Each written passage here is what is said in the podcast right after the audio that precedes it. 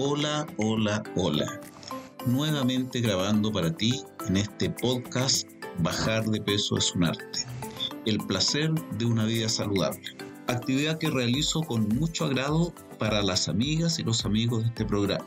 Este es el último programa de la saga que he denominado El paso a paso para una alimentación saludable. Capítulo que bautizaremos de los cálculos al plato.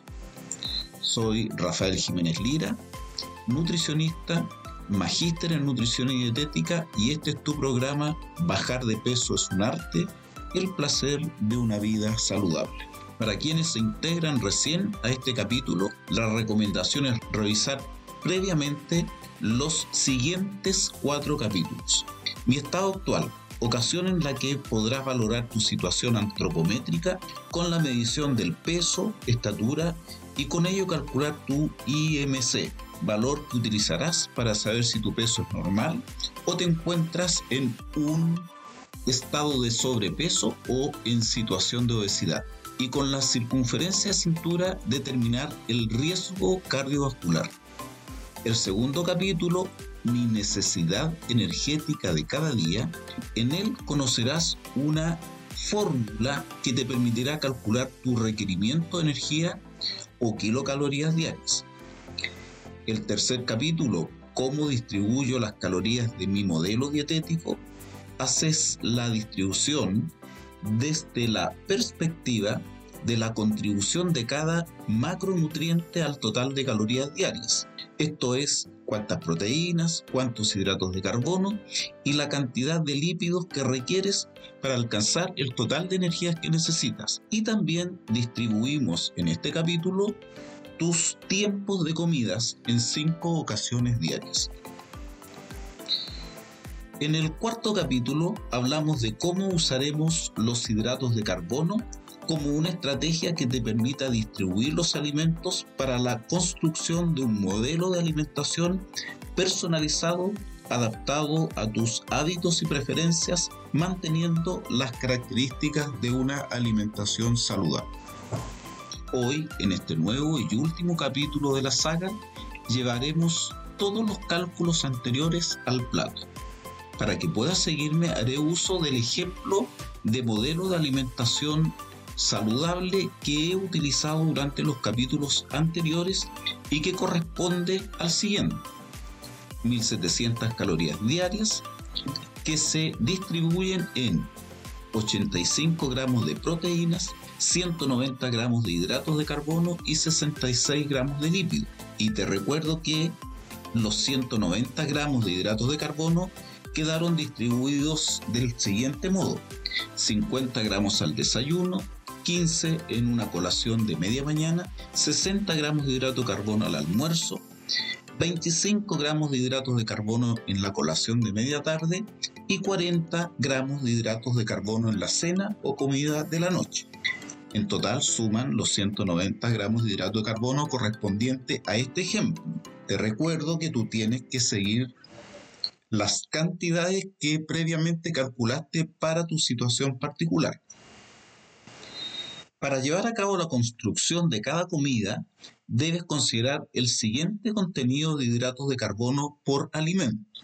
Esta es una larga lista que podrás revisar cuantas veces quieras, adelantando o atrasando el audio, pausándolo si quieres anotar, idealmente que lo pudieras anotar y ponerlo en el refrigerador de tu cocina para tenerlo absolutamente a mano.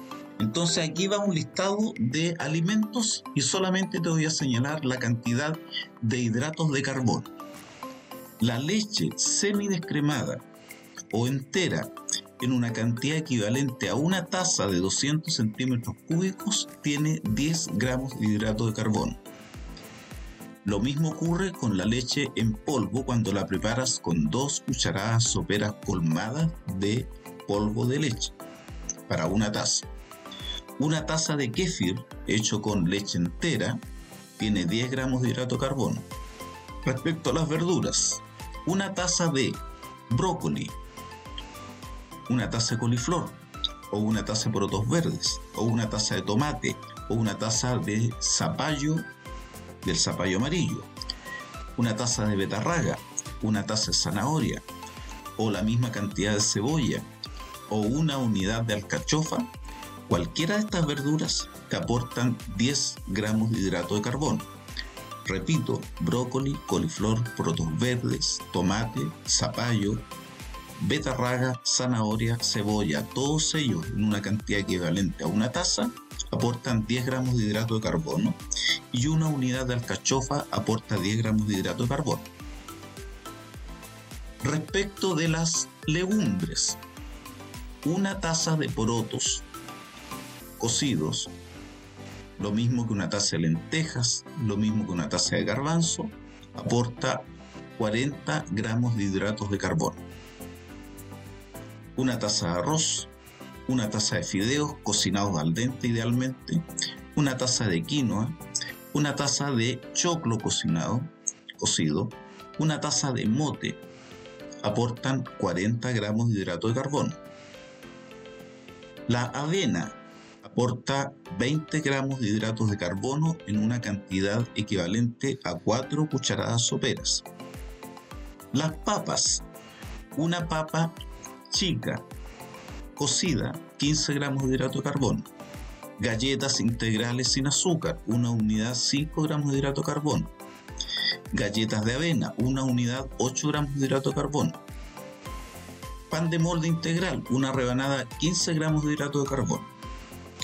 Te recuerdo que todos los alimentos que vienen envasados, puedes tú visualizar el contenido de hidratos de carbono revisando el etiquetado nutricional, que más adelante te voy a dar más detalles respecto del etiquetado.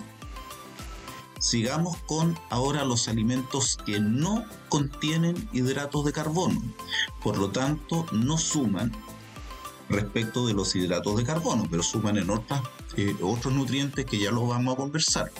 No contienen hidratos de carbono. Las carnes en general, el vacuno, el pollo, el pavo, el pescado y los pescados en conserva, como el jurel, el atún, tampoco lo contienen los mariscos, almejas, choritos, machas, ostras, etc jaivas, locos, piures, camarones, langostinos no contienen hidratos de carbono. El jamón o pechuga de pavo tampoco contiene hidratos de carbono. El huevo, ni la clara ni la yema contienen hidratos de carbono. Y las siguientes verduras debes considerarlas sin hidratos de carbono y son los únicos alimentos de libre consumo. Debes consumirlo en abundancia. Y son los siguientes. El listado que te voy a dar ahora no contiene hidratos de carbono, son de libre consumo.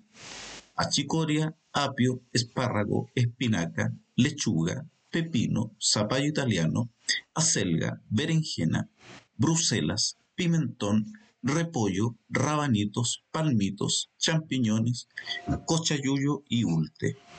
Respecto de las frutas, todas las frutas siguientes están porcionadas como para que aporten 15 gramos de hidrato de carbono. Entonces vamos a encontrar 15 gramos de hidratos de carbono en las siguientes cantidades y en las siguientes frutas. Una unidad chica de caqui, 15 gramos de hidratos de carbono. 15 unidades de cereza, 15 gramos de hidrato de carbono. Lo mismo 3 unidades de ciruela, 3 cuartos tazas de chirimoya, 3 unidades de damasco, una unidad de durazno, una taza de frambuesa, una taza de frutilla, 15 unidades de guinda, 2 unidades de higos, 2 unidades de huesillos, que son los duraznos deshidratados, una unidad grande de kiwi, media unidad de manzana, una taza de melón, una unidad chica de membrillo, tres unidades de mandarina, una unidad grande de naranja, cinco unidades de nísperos, tres unidades de papayas, una unidad grande de pepino dulce, una unidad chica de pera, una unidad chica de plátano, tres cuartos taza de piña natural, una unidad de pomelo, una y media taza de sandía, 2 unidades de tuna, 15 granos de uva. Tampoco contiene hidratos de carbono los aceites, ni el aceite de oliva, ni de maravilla, aceite de soya, aceite de pepita de uva, etc. No contienen hidratos de carbono las mantequillas. Almendras, avellanas y nueces cuando las consumes en, en reducidas cantidades de unidades, no, no, le consideres hidratos de carbono. Por ejemplo, 10 unidades de almendra, unas 15 unidades de avellana, unas 3 unidades de nueces, 10 unidades de aceituna tampoco contiene hidratos de carbono.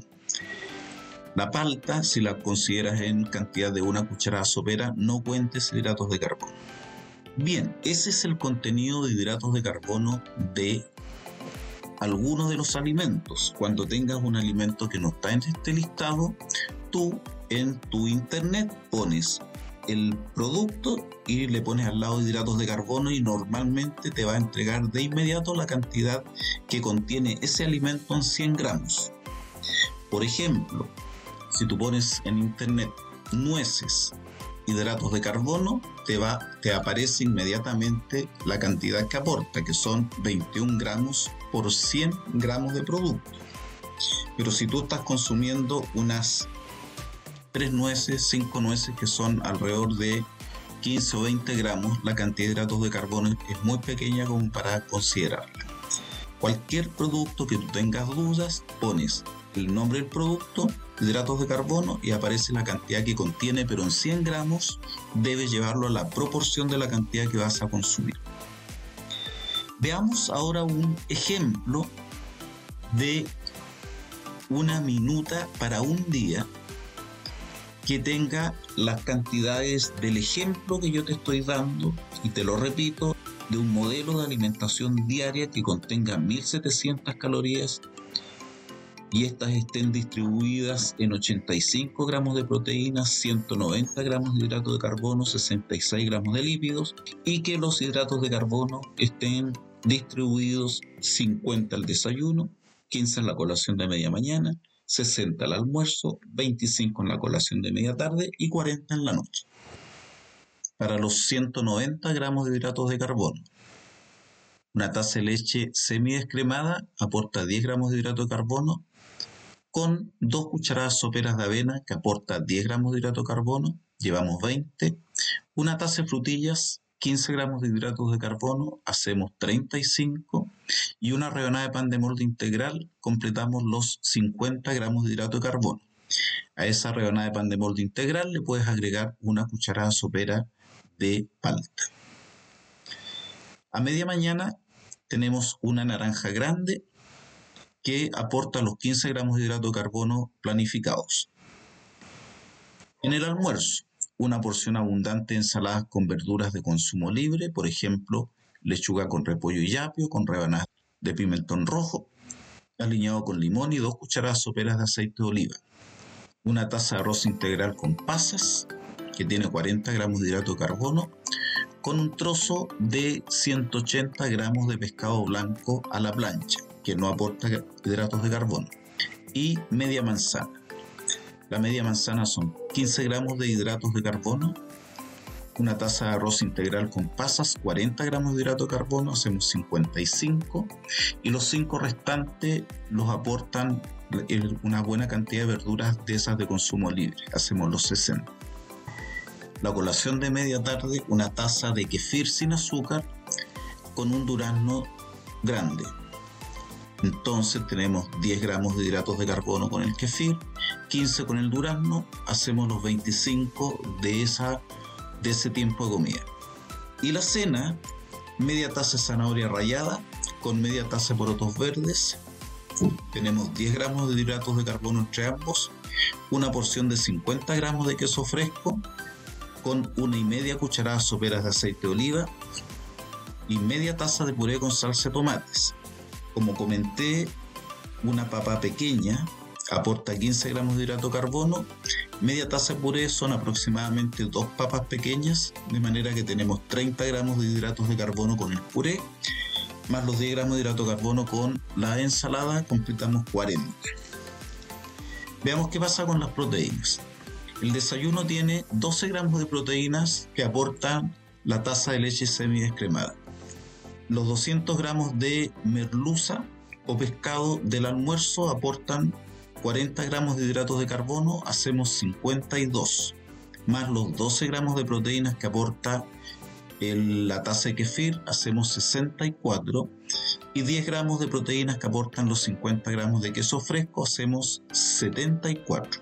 Y debiéramos considerar alrededor de 10 y 15 gramos de hidrato de carbono como aporte de los cereales que están incorporados en la minuta. Cuando hablo de cereales me refiero a la avena, al arroz, al pan que está hecho con trigo, de manera que en total la suma podría ser alrededor de entre 10 y 15 gramos de proteínas aportados por los cereales. Entonces, como llevábamos un recuento de 40 más 24, 64, 74, alrededor de los 10 hidratos de carbono de los cereales, hacemos los 84 que se requieren. Y respecto de los lípidos, tenemos 3 gramos de grasas o lípidos en la leche de media mañana, alrededor de 3 gramos de lípidos en la palta del desayuno, hacemos 8 gramos de de lípidos o grasa o aceite. Tenemos dos cucharadas soperas de aceite de oliva en el almuerzo, son 20 gramos más de lípidos, hacemos 28. 10 gramos con el queso fresco, hacemos 38. Una y media cucharada sopera de aceite de oliva en las ensaladas, hacemos 53 unos 5 gramos de aceite en, en el puré, hacemos 63 gramos de lípidos. Esto es, amigos, un ejemplo de una minuta siguiendo la información que teníamos previamente respecto del recuento o de la distribución de los eh, nutrientes, basado fundamentalmente en la distribución de los hidratos de carbono y luego el recuento de proteínas y de grasas. Te recuerdo que toda la información del contenido de los distintos alimentos la, encuentras en internet y lo encuentras también en el etiquetado nutricional de cada uno de los alimentos que vienen envasados.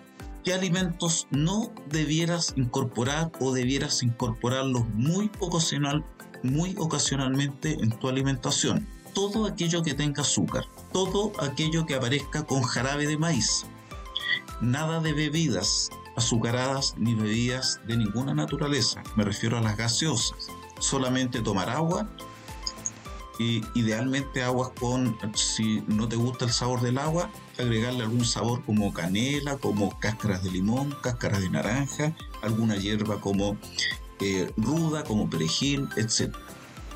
Evitar los jugos envasados, las jaleas, los caramelos, los chocolates, los helados insisto, todo aquello que tenga azúcar.